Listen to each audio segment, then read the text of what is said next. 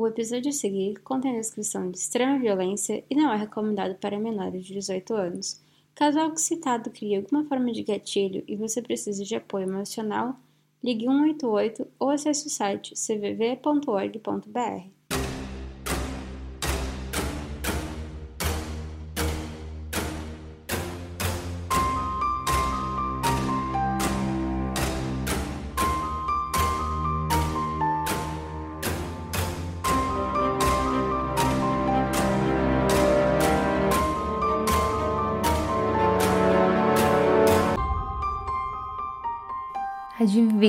quem voltei? Oi, oi, oi, meu povo. Vocês estavam com saudade de mim? Hum, tava, tava com saudade?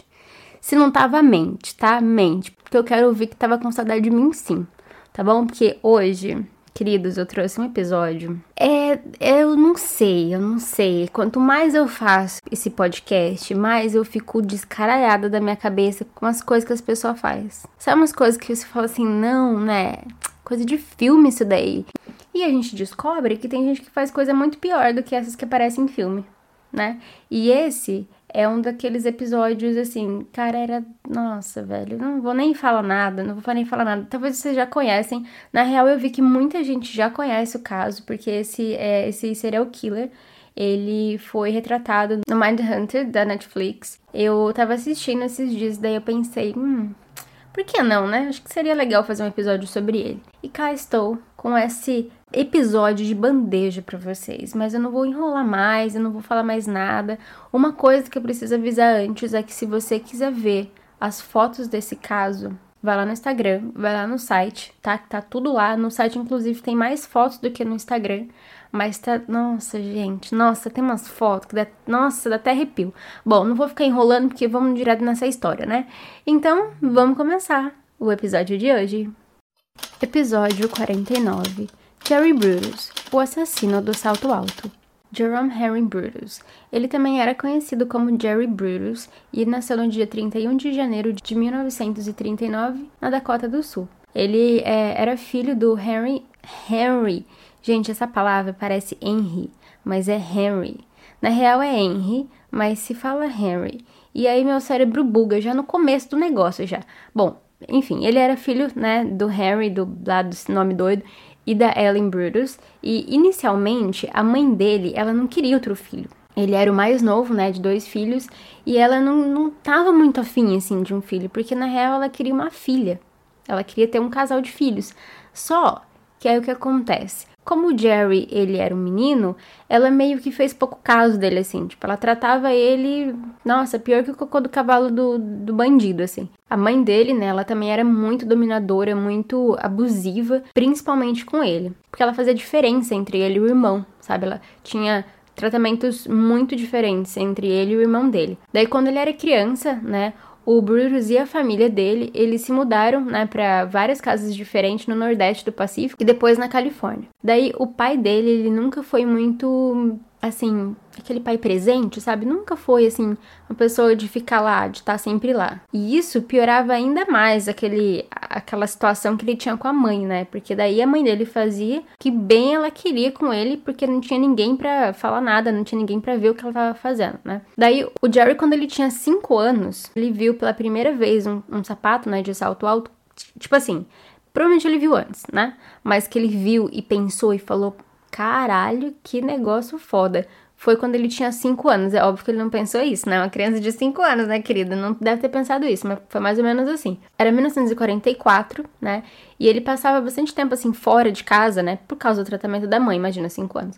E ele tava lá andando num ferro velho e ele viu um par de salto alto. E ele ficou, assim, encantado com aquele par. Nossa, parece eu numa loja de sapato de salto alto. Nossa, se eu contar quanto sapato eu tenho, puta que pariu, meu namorado tem um treco. Bom, e daí ele ficou assim, louco por esse sapato, né? Ele colocou o sapato.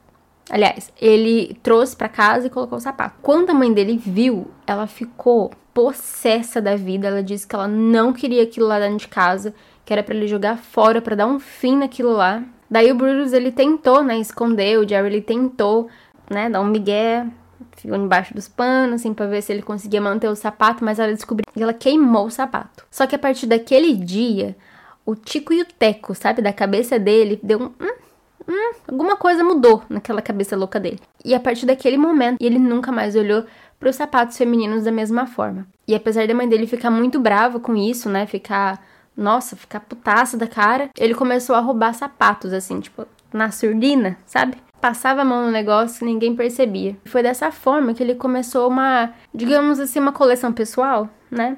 Eu entendo ele nesse, nessa parte. Porque, né? São 60 sapatos em casa. Bom, daí no ano seguinte, o Jerry Brutus, ele começou a testar, assim, os limites, né, dessa fixação doida que ele tinha. E ele testou isso quando ele tava, né, na escola, na primeira série, e depois ele começou a fazer isso em casa também. Porque o que, que aconteceu?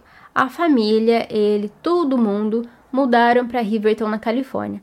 E aí, quando ele tava lá, né, na escolinha, na creche, ou seja lá como que é que eles chamavam naquela época, um dia ele resolveu, ele, ele achou que a ideia era muito boa. Era, ele falou, putz, como que eu não pensei isso antes? Eu vou roubar o sapato da minha professora. Foi lá, passou a mão no sapato da professora. Aí, como que ele roubou, né? Arrancou do pé, catou, falou, me dá esse sapato aí? Não, ela mantinha um segundo par na sala escondido né? Porque assim, nunca se sabe, né? Quando vai precisar de um salto alto. E aí ela deixava ele lá, e ele descobriu que ela tinha esse sapato lá, foi lá, escondeu o sapato, né? E mais tarde, quando a aula acabou, ele levou embora. Só que assim, esse era o plano que ele tinha na cabeça dele, né? Só que não deu muito certo, porque a professora pegou ele fazendo isso, e aí ficou, né, sem esse para coleção. Mas aí não parou por aí, porque daí teve uma adolescente, né, que ela era é, amiga, assim, da família, os pais eram amigos da família, e ela foi lá na casa dele. Aí ele também tentou roubar o sapato dela. Ela, ela tava meio cansadinha. E aí ela falou assim: Ah, eu vou dar uma deitadinha aqui na sua cama porque eu tô um pouco cansada, né? Eu tava lá. Tava cansada, resolveu deitar um pouco. A gente não julga, né? Porque a gente adora deitar um pouco e dormir, né? Daí ele viu aquele sapato, ele olhou pro sapato, o sapato olhou para ele, ele falou: Hum, é hoje que eu adiciono um negócio novo na minha coleção. Só que daí ela acabou acordando e pegou ele assim, no pulo, tentando catar o sapato dela. Mas o que acontece? Isso era quando ele era criança, né? Só que ele começou a ficar mais velho, né? Ele começou a ficar um pouco adolescente, né? Ficar um pouco adolescente é difícil, né, Carolina? Ele começou a entrar na adolescência. E aí, conforme ele entrava na adolescência, mais e mais e mais, esse fetiche por sapato que ele tinha, né? Cada vez mais proporcionava uma digamos, uma estação para ele diferente, sabe que vocês me entendem, sabe? Daí com 16 anos, ele tinha uma fantasia assim, 16 anos tinha uma fantasia, hein? E sabe que era a fantasia dele? Só. Era só sequestrar uma menina, forçar ela a obedecer ele e fazer ela implorar por misericórdia. Misericórdia, meu filho? Eu que digo misericórdia desse seu caso, porque olha, só tendo misericórdia mesmo. Bom, mas ainda falando sobre o Jerry, é, a gente consegue ver que isso que ele estava fazendo, na verdade, era um reflexo de como a mãe dele tratava ele, né? Então, assim, ele queria fazer com a pessoa, com a menina, ou enfim, com lá quem fosse que tivesse na hora errada, no lugar errado, o que a mãe dele fazia com ele. Daí nessa época, a família se mudou mais uma vez. E aí é que o bicho pega, rapaz, porque a, as fantasias, né, que ele tinha, essas fantasias loucas e violentas que ele tinha, começaram a se tornar realidade. E à medida que o Jerry ele aumentava, né, essa coleção de sapato roubado, ele também começou a roubar hum, roupas íntimas, né, da, das meninas. E como o próprio Peter Vronsky, ele explicou, né, no livro dele Serial Killers: The Method and Madness of Monsters, é, esses itens eram como se fossem totens para ele. Eram tipo uns totens é, misteriosos, porque ele sabia que era proibido aquilo.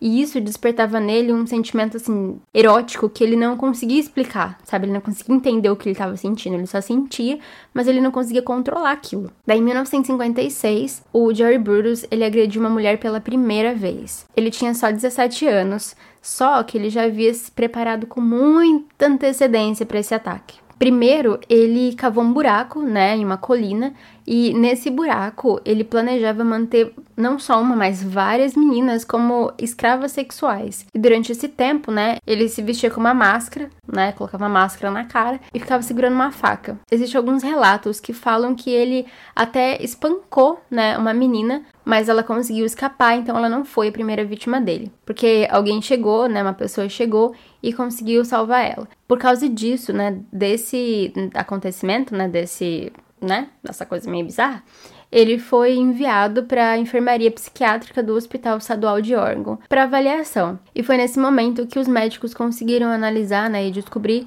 todo esse esse ódio que ele sentia não só pela mãe, mas por todas as mulheres em geral. Ainda no hospital, né, essas obsessões loucas que ele tinha, essas obsessões secretas que ele tinha, começaram a vir à tona. Os médicos, eles inclusive descobriram, né, sobre essa coleção de roupas femininas, por exemplo, que ele tinha. E uma coisa perturbadora que os médicos descobriram foi que ele tinha uma fantasia de colocar garotas, né, sequestradas, assim. Ele, tinha, ele, tinha, ele planejava na cabeça dele, assim, ficava muito louco só de pensar, de sequestrar umas meninas e colocá-las dentro do freezer para que ele pudesse organizar, assim, mudar o corpo delas de, da forma que ele quisesse em posições sexualmente explícitas. Gente, ele era um adolescente. Só para lembrar que ele ainda é só adolescente nessa parte ainda.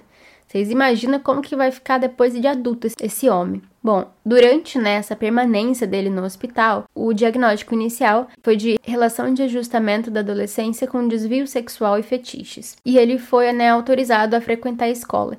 E aí, ele foi liberado depois de nove meses Assim, falaram, pode ir, mesmo ele tendo sido diagnosticado com esquizofrenia limítrofe. Eu fiz pesquisa, né, só pra gente entender melhor do que se trata, né, esse diagnóstico que ele recebeu, e eu encontrei informações levemente diferentes em português e inglês. Então hoje eu vou usar uma explicação que eu encontrei num arquivo acadêmico da Universidade de Oxford. E nele diz que esquizofrenia limítrofe afeta como você se sente sobre si mesmo, como você se comporta e como você se mostra para as outras pessoas. Os sinais e os sintomas, eles incluem medo intenso senso de abandono, mesmo tomando medidas extremas para evitar a separação ou rejeição real ou imaginária. Um padrão de relacionamento instável, como é, idealizar um momento e de repente acreditar que alguém não se importa, né, o suficiente ou é cruel com você. Mudanças rápidas na identidade e na autoimagem, que, que inclui mudança de objetivos e valores e se vê como mal ou se vê como uma coisa que não existe períodos de paranoia relacionada ao estresse e perda de contato com a realidade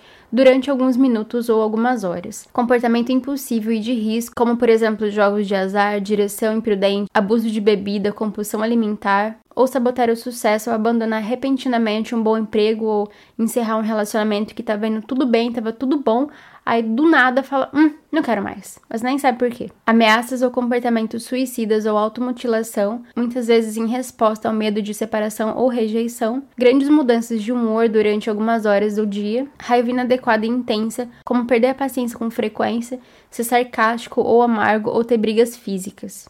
Bom, Voltando agora ao caso, que a gente entende mais ou menos como que foi o diagnóstico dele. E como eu sempre faço aqui, se você é, sabe de alguma outra informação sobre isso, né? Se você é especializado no assunto, você sabe muito mais do que eu, provavelmente, me manda uma mensagem que eu coloco no próximo episódio, beleza?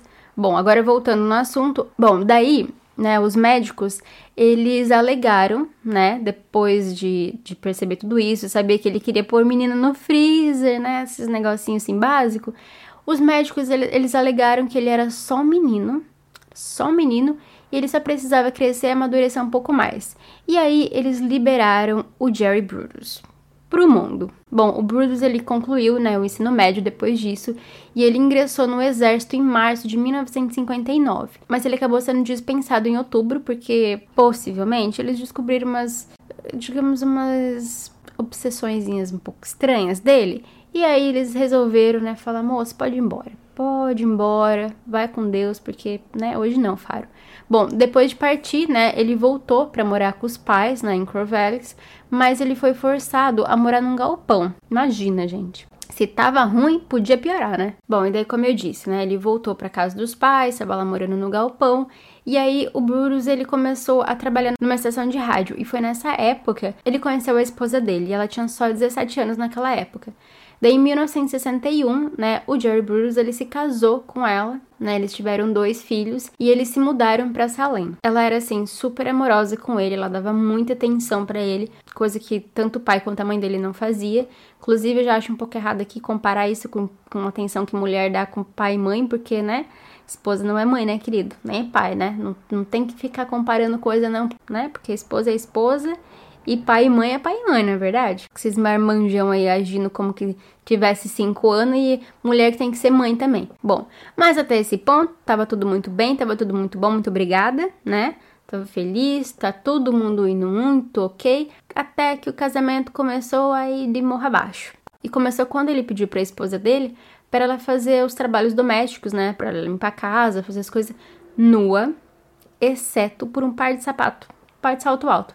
Era para limpar a casa de salto e sem roupa. Gente, esse homem nunca limpou uma casa na vida, né? Ele não tem noção como que é limpar uma casa.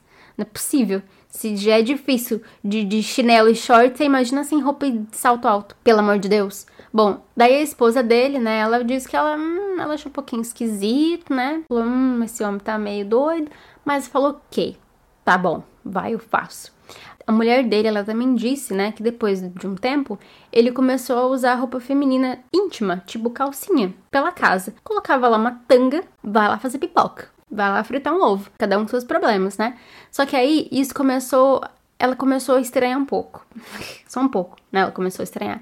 E aí o que acontece? Ele foi obrigado, né, a ir pro porão, pro porão lá pra garagem. Ele pegou as coisas dele, tudo que ele fazia, ele fazia lá. Ele colocava lá as calcinhas que ele queria e ficava lá de boa, sem ninguém ficar julgando ele. E como eu disse, eles tiveram dois filhos. Aos 23 anos, ele se tornou pai de uma menina, da Megan. E foi nessa época que eles se mudaram em busca de um emprego, né, um, um emprego melhor, assim, uma uma coisa melhor para a família, e foi aí que o Jerry se tornou eletricista, né? Foi quando eles mudaram para Portland. Daí quando a esposa dele ficou grávida mais uma vez, né? Ela ficou grávida do segundo filho, o, o Jason. Ela disse que nesse tempo, né, nesse período, ela não tinha assim o Jerry perto para absolutamente nada. Ela diz que nesse período o Jerry começou a reclamar que ele tava com enxaqueca, que ele tava desmaiando, e aí ele dizia que para aliviar, né, esses sintomas, essas coisas que ele tava sentindo, ele precisava dar umas voltas à noite. Precisava dar um rolê à noite, porque assim ele se sentia melhor.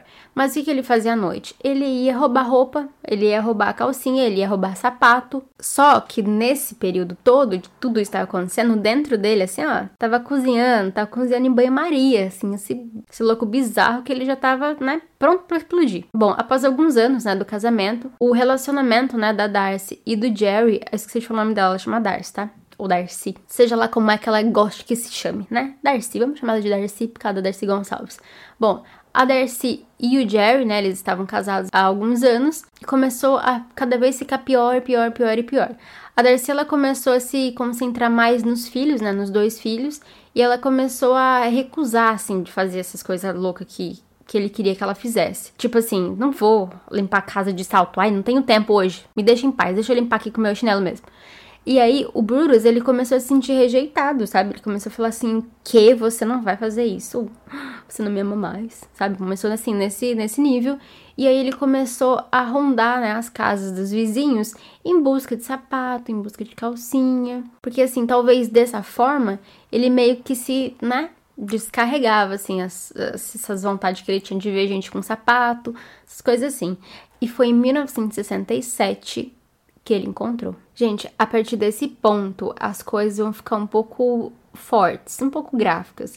Então, se você não gosta de detalhes muito explícitos ou se você tem algum problema com algum tipo de conteúdo forte, pula alguns minutos, porque agora ele vai começar a fazer as vítimas dele, ok? Bom, o Brutus ele tava passeando, né, lá no centro da cidade dele um dia, e foi quando ele viu uma mulher que chamou muita atenção dele, especificamente os sapatos dela.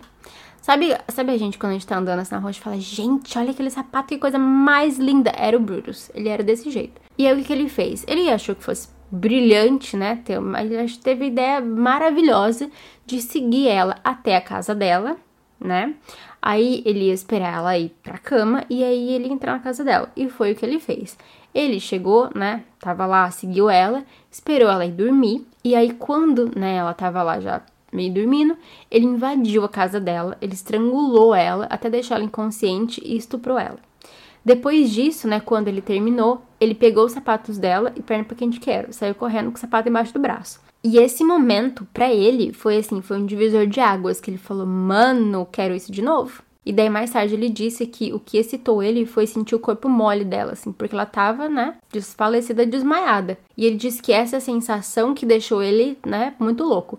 Daí, só que na próxima vez, porque ele, ele sentia que ele precisava fazer aquilo de novo, ele não precisou nem sair de casa, ele não precisou nem procurar, porque a vítima foi até ele. Em janeiro de 1968, a Linda Lawson, de 19 anos, foi a segunda vítima dele. Ela era vendedora de enciclopédias, né? Então ela vendia é, enciclopédias de porta a porta e ela acabou batendo na porta da casa do Jerry Brutus. Daí ele chamou ela pra garagem, né? Disse que lá ela conseguia explicar melhor, que ele tinha mais espaço, que a mulher tava dormindo, sabe lá Deus o que caralhos ele disse para ela, mas ele disse, né, para eles irem pra garagem. Nesse ponto, nesse dia, tanto os filhos como a mulher dele, eles estavam na casa. Então, imagina a loucura desse homem. Eles estavam lá, assim, estavam lá na casa mas ele falou: não, vamos, vamos pra garagem, que a gente, né, você me explica melhor na garagem. Pois foi a Linda lá com as enciclopédias na garagem junto com ele.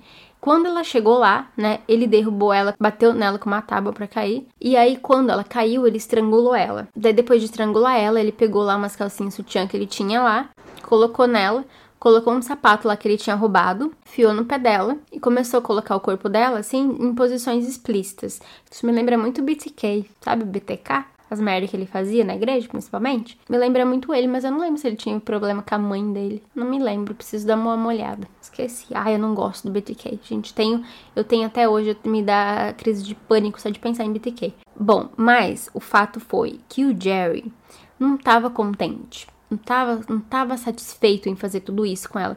Porque ele gostou tanto do pé dela naquele sapato, mas tanto que ele falou assim: hum, esse pé é um ótimo modelo para sapatos eu vou ter que manter esse pé aqui, não vou conseguir. Só que, né, manter o corpo dela inteiro, todo mundo descobriu. Daí o que, que ele fez? Catou uma serra e cortou. Ele cortou o pé esquerdo dela. E daí ele guardou no freezer.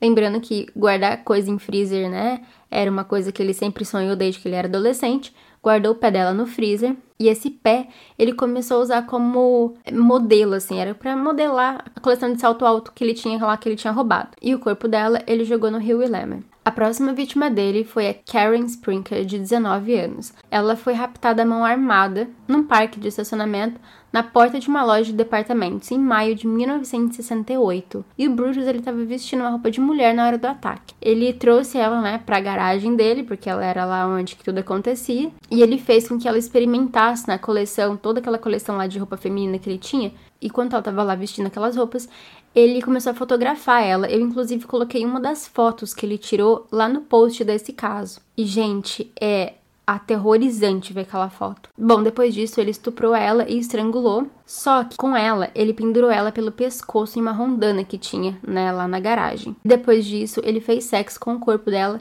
assim, várias e várias e várias várias vezes, como de costume, ele fez a mesma coisa, foi lá e jogou o corpo no rio. É, o corpo dela, ele amarrou em uma peça lá de um motor de carro de seis cilindros e jogou. Daí, como tava amarrado, né, ia pesar e o corpo não ia boiar. E daí, um tempo depois, em 26 de novembro de 1968, ele fez mais uma vítima. E dessa vez, a vítima foi, foi Jen Susan Whitney, de 23 anos. Ela era uma motorista, né? E o carro dela quebrou na Interestadual 5, que fica entre Salem e Albany. E aí o Brutus, ele se ofereceu, né, para levar até em casa. Ele falou: Olha, não, eu te ajudo, tudo bem. Eu vou te levar para casa. E aí lá eu tenho um telefone, você liga, né, para alguém vir consertar sua caminhonete. Daí, ainda no carro, né, no caminho, ele estrangulou ela com uma correia de couro que ele tinha lá no carro e estuprou ela depois que ela já estava morta. E em seguida ele fez assim aquele mesmo modus operandi que ele tinha feito, foi lá, pendurou ela na polia, né, da garagem e por vários dias ele colocou, né, as roupas lá que ele tinha na coleção dele de calcinha, ele abusou do corpo e tirou fotos. E mais uma vez ele cortou os seios dela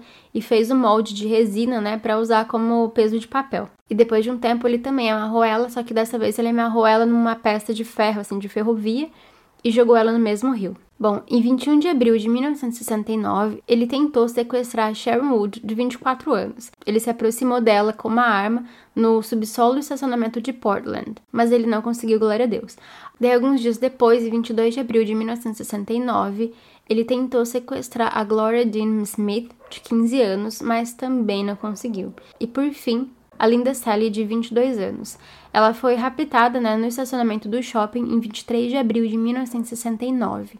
O Brutus ele levou ela para a garagem, como já de costume, e foi naquele local que ele também estuprou e estrangulou ela. E aí, de novo, né? Colocou lá a coleção de sapato nela, colocou a coleção de calcinha. Só que dessa vez ele decidiu não cortar os seios dela, porque, segundo ele, eles estavam bem rosa. E aí, em vez disso, né, ele teve a brilhante ideia brilhante ideia, muita ironia nesse comentário que eu fiz agora, de colocar correntes elétricas no corpo dela para tentar fazer o peito dela pular. Tem, tem coisa que às vezes eu olho e falo, velho, é coisa de filme, mas aí você percebe que a realidade é muito pior do que as coisas que aparecem em filme, né? Tipo, isso daqui agora.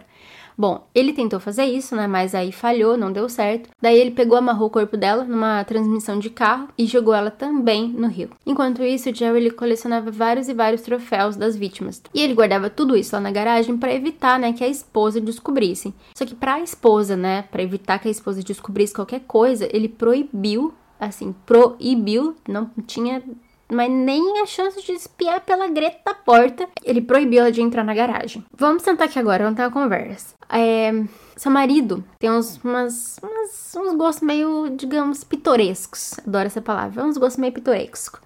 Aí ele fica muito, muito, muito, muito tempo lá na garagem. Aí ele fala assim: ó, não é pra sair lá não, hein? Não, não pode ir lá, você não pode ver o que eu tô fazendo lá. Amiga, como?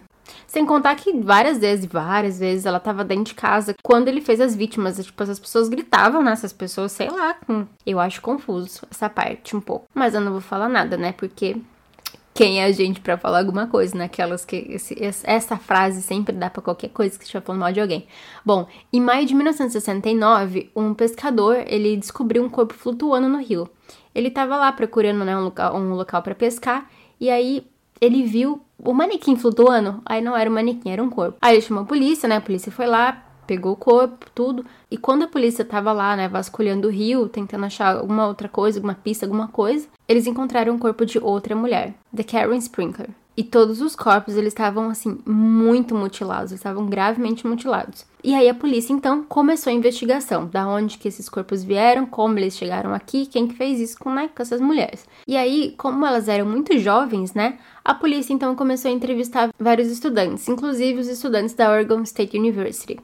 Daí eles começaram, né, a ouvir umas histórias meio estranhas sobre um veterano do Vietnã que ligou, né, para algumas jovens em busca de um encontro. E aí uma das mulheres, ela disse para a polícia que ele mencionou, né, os corpos do rio e fez uma sugestão de que poderia estrangular ela. Imagina, você falou, oh, você quer sair comigo? Não, eu te dou uma estranguladinha te jogo no rio? Será que era isso que ele falava? Porque, gente... Ai, gente, esse homem é muito doido. Bom, e é um doido muito doido. É um doido que dá medo. Porque lembra? Lembra do, do Marcel? Ele era um doido engraçado. Apesar que ele não era muito engraçado, né? Porque ele matava pessoas, mas ele era um doido doido. Esse é um doido que dá medo. Não que eu não tivesse medo do Marcel, vocês entenderam. Antes de eu me enrolar mais, eu vou continuar essa história. Bom, daí acontece, né? Porque lembra, a polícia tava lá investigando, conversou com essas meninas, as meninas falaram, né, desse cara, dessa pessoa, e aí foram investigar quem caralhos era esse homem. E adivinha o que aconteceu? A polícia descobriu que ele era um tal de Jerry Bruce. Daí a polícia, que não é boba nem nada, pediu para uma das mulheres para marcar o encontro com ele. Falou: ó, marca o encontro com ele, tá?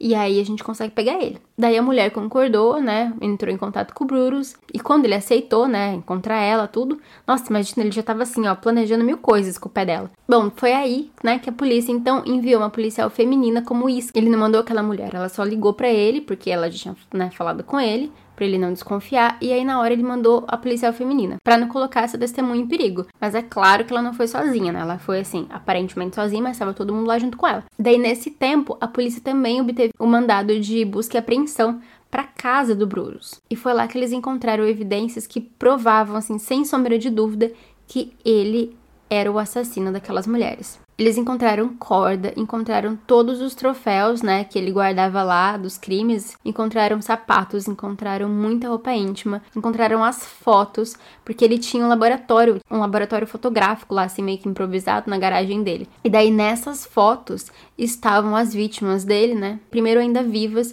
e depois em vários estágios de decomposição. Agora precisa só duas observações. Primeiro, é que lembra que eu disse que ele cortou o pé, né, de uma das vítimas ele manteve esse pé lá no, no manteve lá, só que ele tirava do freezer, colocava no freezer, tirava no freezer, colocava no freezer, né, pra usar lá no sapato, e aí o pé começou a apodrecer, né, obviamente, e aí ele acabou jogando fora. A segunda observação é que ele achava que ele era um fotógrafo maravilhoso, ele era assim, ó, consigo nem pensar no nome de um fotógrafo agora, tá? Mas pensa no fotógrafo foda, ele achava que ele era. Ele, inclusive, se considerava um artista, assim. Ele falava, nossa, eu sou maravilhoso. Por isso que ele tinha esse laboratório fotográfico. Ele montou um laboratório fotográfico, mesmo que meio que improvisado, mas é, ele tinha um laboratório fotográfico. Super artista, né? Só que ele tirava foto de cadáver que...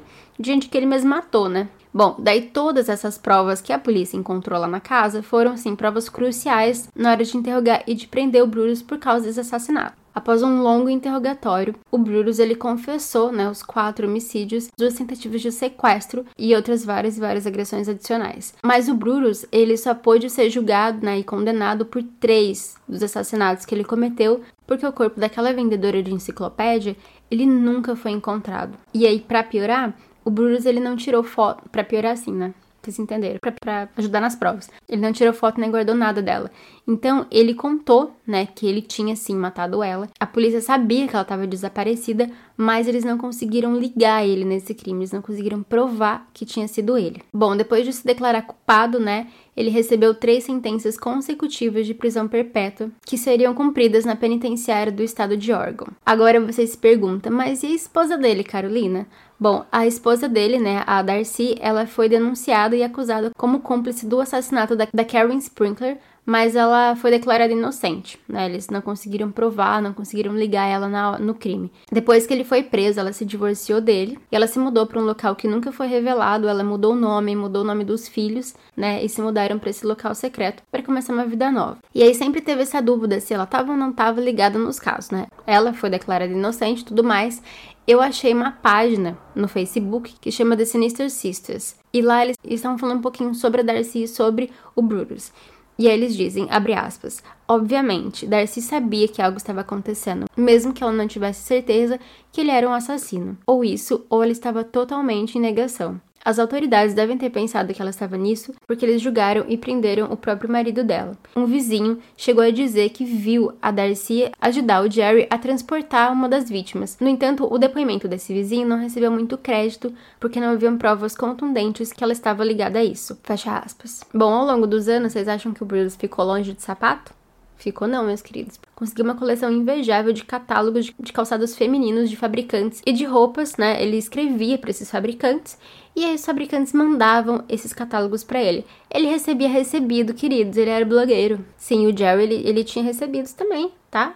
Mandavam recebidos para ele. Bom, nesse período, né, que ele estava preso, ele era frequentemente espancado por outros presidiários, incluindo uma ocasião em 1 de janeiro de 1970, quando ele foi levado para o hospital do presídio para ser tratado de um sangramento retal que foi classificado como sendo causado por hemorroidas ou outros, né? A gente sabe que foi o outros, né? Bom, o Brutus ele morreu em 28 de março de 2006 com câncer de fígado após passar 37 anos na prisão. E nesse período ele se tornou o mais longo recluso já encarcerado no departamento de correções de Oregon. O Jerry Brutus ele ficou conhecido como The Lust Killer, né? Ou o assassino da luxúria e o The Shoe Fetish Slayer. E ele também foi um dos serial killers que foi apresentado na primeira temporada da série da Netflix Mindhunter. E queridos, chegamos ao fim desse episódio louco, porque assim, gente passada. Porque eu, conheci o caso, mas eu não conhecia a fundo, né? E aí, quanto mais eu pesquisava pro roteiro, mais coisa maluca eu achava, mais coisa eu ficava em choque. Eu, ficava, eu tô chocada até agora. Bom, eu espero que eu tenha trazido alguma informação nova que vocês ainda não sabiam. Se eu contei alguma coisa que vocês ainda não sabiam, vão lá no post desse episódio, comenta lá no Instagram, me conta o que, vocês acharam, se vocês gostaram, se vocês não gostaram, conta lá que eu quero saber a opinião de vocês, tá? E para quem ainda não conhece o Instagram do podcast, é podcriminolic. Também tem site no www.criminolic.com. Vão lá que tem muita coisa legal, tem muita indicação de livro, indicação de filme, tem espaço para vocês deixarem lá a sugestão de vocês pro caso. Inclusive, tem vários episódios que são indicações de vocês, são sugestões de vocês. Eu tô trazendo aqui. Eu tenho planejado já os próximos 14 episódios. Então, os 14 próximos já tá tudo organizadinho, já tá tudo feito, imagem, tudo. E entre esses 14 tem vários casos que foram indicação de vocês. Inclusive, muito obrigado para quem mandou sugestão. Se você também tem uma sugestão, me manda lá, tá? Se for um caso muito tipo, puta que pariu, eu passo ele pro meio desses 14 também. E se não, eu coloco lá na lista dos próximos episódios e aí eu vou fazendo com o tempo. Beleza? Se você ainda não conhece o catarse deste podcast que vos fala, o Clube Criminole, gente, ajuda a pagar um editor. Inclusive, Chico, um beijo. O Chico, que é editor desse podcast, inclusive, gente, quem precisar de um editor, me, me manda mensagem que eu passo o contato do Chico, melhor não tem, tá? E Dantas que lute. Bom, mas ainda continuando sobre o Catarse, se você quer fazer parte do Clube Criminolic, e se você quer fazer parte do Clube Criminolic, vai lá no nosso site, no www.criminolic.com ou vai direto no Catarse, catarse.me barra Criminolic, que é a partir de 5 reais por mês, a partir de 5 pode ser o valor que vocês quiserem, o valor que vocês puderem, qualquer valor a partir de 5 reais você já tá fazendo parte, tá? E uma coisa que eu gosto muito de falar, eu sempre vejo as pessoas colocando diferentes conteúdos para diferentes valores. Então, por exemplo, se você doa 5, você recebe isso, mas se você doa 10, você recebe aquilo. Eu, eu Carolina, não gosto. Eu sei que tem muita gente que faz isso e dá muito certo para eles, ok? Se eles gostam disso, tá tudo bem, cada um faz o que quer. Eu, Carolina, eu acho que eu não me sentiria bem em privar alguém de um conteúdo por causa do valor que ela pode ou não ajudar né? Porque principalmente nesse tempo de agora, assim, a gente nunca sabe a situação da pessoa, a gente nunca sabe o que a pessoa tá passando. Então, se a pessoa quer ajudar, com o pouquinho que tiver, se for de coração, Deus abençoe e vai receber do mesmo jeito. Quem paga 20, ou quem paga 10, ou quem paga 50, recebe o mesmo produto, recebe o mesmo conteúdo e recebe tudo igualzinho da mesma forma. Então, quem faz parte do Clube Criminólogo? Primeiro que tem um grupo no WhatsApp maravilhoso. Gente, cada pérola que sai naquele grupo, que às vezes eu falo, mano, não pode ser, não pode ser. Inclusive figurinhas, né? Aquelas que só o pessoal do True Crime entende. Uma figurinha babadeira. Recebe o dossiê Criminolic todo mês. Todo mês recebe é, sobre alguém diferente, sobre um caso diferente, sobre um serial killer diferente. Também recebe o True Crime Planner, tem duas versões de capas diferentes, né? O mesmo planner, mas com duas versões de capa para vocês escolherem qual que vocês mais gostarem. Dá para imprimir, dá para encadernada, fica muito legal, eu fiz com muito carinho. O livro para colorir do Serial Killers, que meus amigos, o preço que tá no Brasil aquele livro, eu tô chocada até agora. Você recebe assim, ó, pronto para você imprimir e pintar, vários de banhos para você pintar. E mês que vem é aniversário de um tal de Criminolic. Não sei se você conhece. Conhece o podcast chama Criminolic? Então, é aniversário do Criminolic. E aí eu tô preparando uma coisa especial para o Clube Criminolic. Na real, eu tô preparando uma coisa especial pra um monte de gente. Pra todo mundo. Pra todo mundo que escuta esse podcast, tô preparando. Mas o Clube Criminolic vai ter, digamos que um, um negocinho, um presentinho a mais, né? Então, se você quiser fazer parte do clube, se você quiser ajudar, se ficou com dó de mim, é só acessar o www.criminolic.com ou o Catarse ou se você tiver com preguiça, só me manda uma mensagem lá no Instagram, fala, Carolina, qual que é o link do Catarse? Me manda aí que eu mando também, tá bom? Inclusive, se você quiser me mandar mensagem, pode me mandar, que eu adoro quando vocês mandam mensagem. E agora, antes de ir embora, eu quero, né, os agradecimentos, porque eu quero, quero mandar uns beijos aqui hoje. Então, para começar, eu quero mandar um beijo pro Paulo Bastos, que tá sempre comentando, tá sempre curtindo, tá sempre mandando mensagem. Muito obrigada, Paulo. Paulo tá desde o início também, tá desde o comecinho. Beijo pra Letícia, a Lele tá grávida, ficou sabendo que vai ter um nenenzinho, então que vem com muita saúde. Parabéns, Letícia. Beijo pra Bianca Bornel, beijo pra Michelle, um beijo pra Sarabão. Eu falei certo seu sobrenome, Sara? Não sei. Um beijo pra Michelle Moreira, pra Wanda, um beijo Wanda.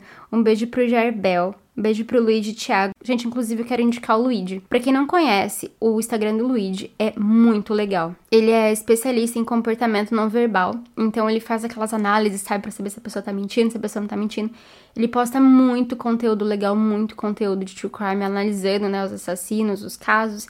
Então, se você não conhece o Luigi ainda, é luigi.thiago, o Instagram dele. Então é L-U-I-G-I.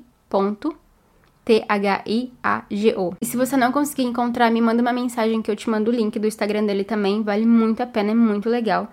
Um beijo pra Bárbara Ribas, um beijo pra Ivonilde Cardoso, Beijo pra Bia Malfa, beijo Bia. Um beijo pro Gustavo Lima. Nossa, nossa, Gustavo Lima e você.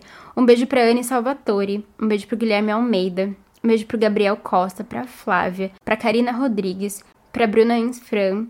Um beijo pra Natália Castro, pra Aline Marques, pra Hanna, um beijo, Hanna. Um beijo pra Tiafra América, um beijo pra Isa. Um beijo pra Daiane Freitas, um beijo pra Maria Elaine, um beijo pra Márcia Caetânio, pra Nicole Veiga. Um beijo pra Polly Ramalho, pra Yasmin Duarte, um beijo pra Jamile, um beijo pra Julie. Gente, hoje eu tô cheia de indicação, porque eu quero indicar outra pessoa. A Mariane Guarnieri é maravilhosa em ilustração.